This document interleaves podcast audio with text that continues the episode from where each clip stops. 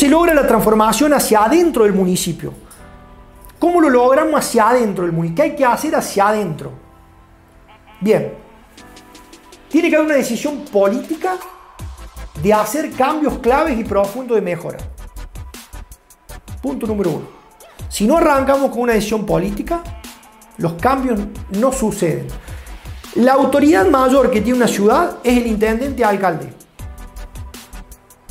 Si hay una decisión política de ese intendente alcalde y de toda una gestión, va a haber mucho más chances de que haya una verdadera transformación. Es la persona que tiene la mayor autoridad para poder generar un gran cambio. Cada área debe tener un plan y debe medirlo. No, vengo, gestiono. Tengo que tener un plan, tengo que tener objetivos. Y esos objetivos, como cualquier empresa, uno cuando va a una empresa privada, la empresa tiene objetivo de venta, tiene objetivo de mejora, tiene, tiene objetivo.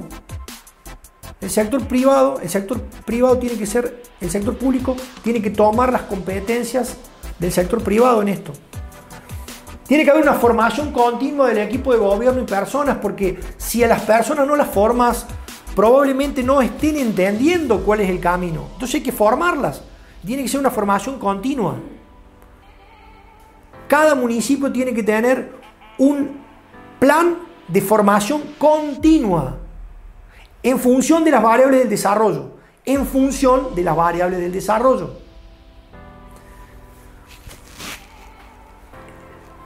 Se, se tiene que entender que son servidores públicos, no políticos. Son servidores públicos, no políticos. Político es un título. Ustedes son servidores públicos, lo eligieron para que administren recursos que no son de ustedes, que son del pueblo.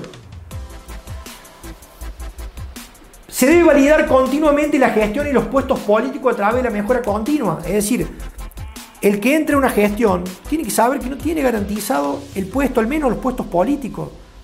me tiene que rendir. Los puestos políticos deberían todos, todos, desde que entran, firmarle la renuncia al intendente.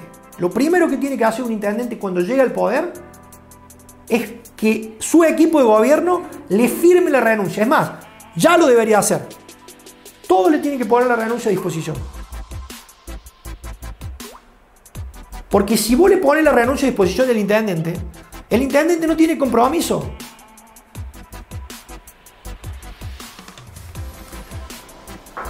Se debe potenciar el trabajo en equipo entre las áreas, lo que venimos hablando. Tiene que haber trabajo en equipo. Pero para que haya trabajo en equipo tiene que haber una visión a largo plazo y tiene que haber un proyecto a largo plazo y tiene que haber una apuesta estratégica.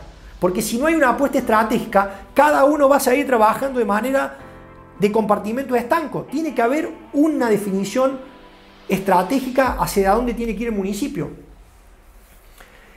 Y también se tiene que entender que el poder de la comunicación digital y las redes sociales para comunicar de manera eficaz y con alto impacto la gestión ante los vecinos de la ciudad. Esto se tiene que entender. ¿Por qué? Porque el nuevo paradigma está dado en la comunicación digital. Entonces, si vos sos gobierno y entendés cómo funciona realmente la comunicación digital, no solamente las redes sociales, sino la comunicación digital en su, conjunto, vas a tener mejor forma y vas a tener maneras mucho más eficaces de llegar a la mente del electorado. Para contarles cuál es tu proyecto y para hacerlo entender de que el proyecto que llevas adelante es un proyecto que sí tiene que ser acompañado y para eso existen justamente hoy las herramientas que te lo permiten hacer cosas que años anteriores era muy difícil. Muy difícil. ¿Cómo se logra la transformación hacia afuera del municipio? Bueno, lo que venimos diciendo. Desarrollar un plan de futuro acompañado de proyectos estratégicos para el desarrollo. Tengo que tener un plan de futuro.